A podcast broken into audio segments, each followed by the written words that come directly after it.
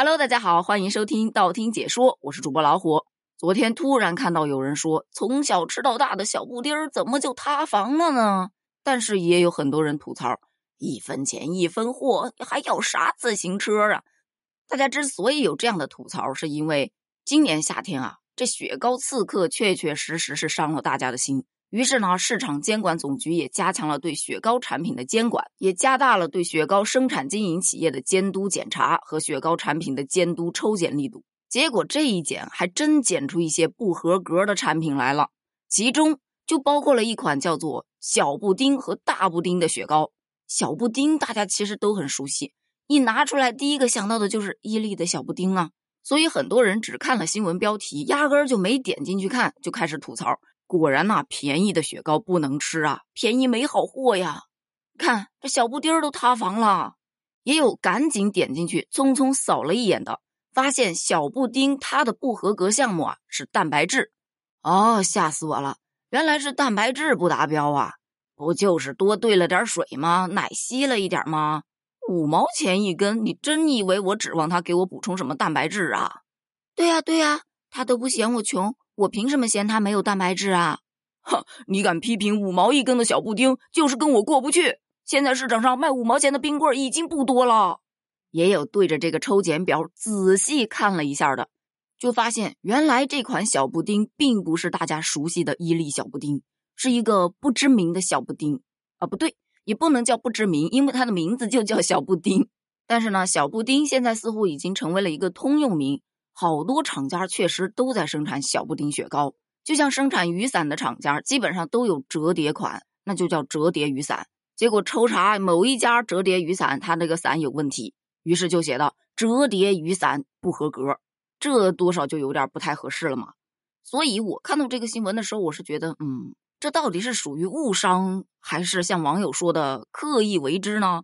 他们就觉得雪糕刺客表示，哼，让你便宜。我们就挤兑你，反正大家聊的是热火朝天，于是伊利就出来回应了：闹误会了，小布丁并非品牌名，抽检不合格的产品真不是咱们家的，只不过都叫小布丁而已。宝子们买雪糕的时候记得看清楚商标哦，咱们伊利冰淇淋各项检测均符合国家标准，放心购买，没毛病。浅显点说就是，真不是我，只是名字很像而已。所以说，这个小布丁塌房事件其实是属于乌龙事件。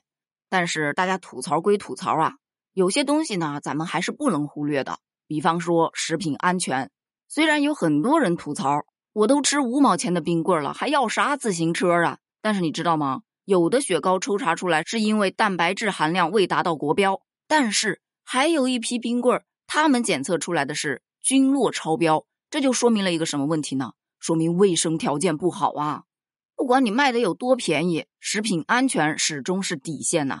其二，就说这个小布丁儿吧，你随便在某宝上去翻一翻，各种品牌的小布丁儿特别多，但是他们都有一个共同的特点，那就是包装基本上跟伊利的小布丁差不了多少，那就不得不让人联想到什么康帅博啊、六个核弹呢，对吧？所以在这个雪糕领域的山寨现象，其实也是蛮严重的。另外，在检测表上还有一个小细节，那款雪糕呢抽检是不合格，说里面不仅仅有菌落，也就是说卫生条件不合格，而且蛋白质含量也不达标。随后，这个当事企业就提出了异议，说被抽检的这个产品不是咱们自己家的。后来经过监管部门的调查，确实是另一个企业生产的冒牌货。这跟前面的山寨又不一样了，山寨好歹还换了个商标名，你这冒牌这是名字都不换啊！这生产雪糕是有多么的敷衍呐？查真的得严查呀！那其实呢，很多人表示吃了这么多年便宜的雪糕都没出过啥问题，咋现在这雪糕刺客一出来全是问题呢？那是因为雪糕的品质以及市场价格现在终于有人管了，这应该是属于一件好事儿吧？但是要强调一下的是，脱离价格去谈品质就是耍流氓。你拿五毛钱的冰棒去跟人家五十块钱的冰棒谈蛋白质含量？扯吗？不是，性价比才是最重要的。另外，咱们选择吃冰棍儿，真的就是为了解暑，并不是为了补钙呀、补蛋白质啊什么东西的。所以也没有必要说为了提高什么的含量，然后不断的去涨价格。希望这些雪糕企业啊，多做点咱们这种平民吃得起的、卫生条件、食品安全过关的、性价比高的雪糕，让雪糕护卫来守护我们的钱袋子吧。那关于这件事儿，你又是怎么看的呢？欢迎在评论区留言哦，咱们评论区见，拜拜。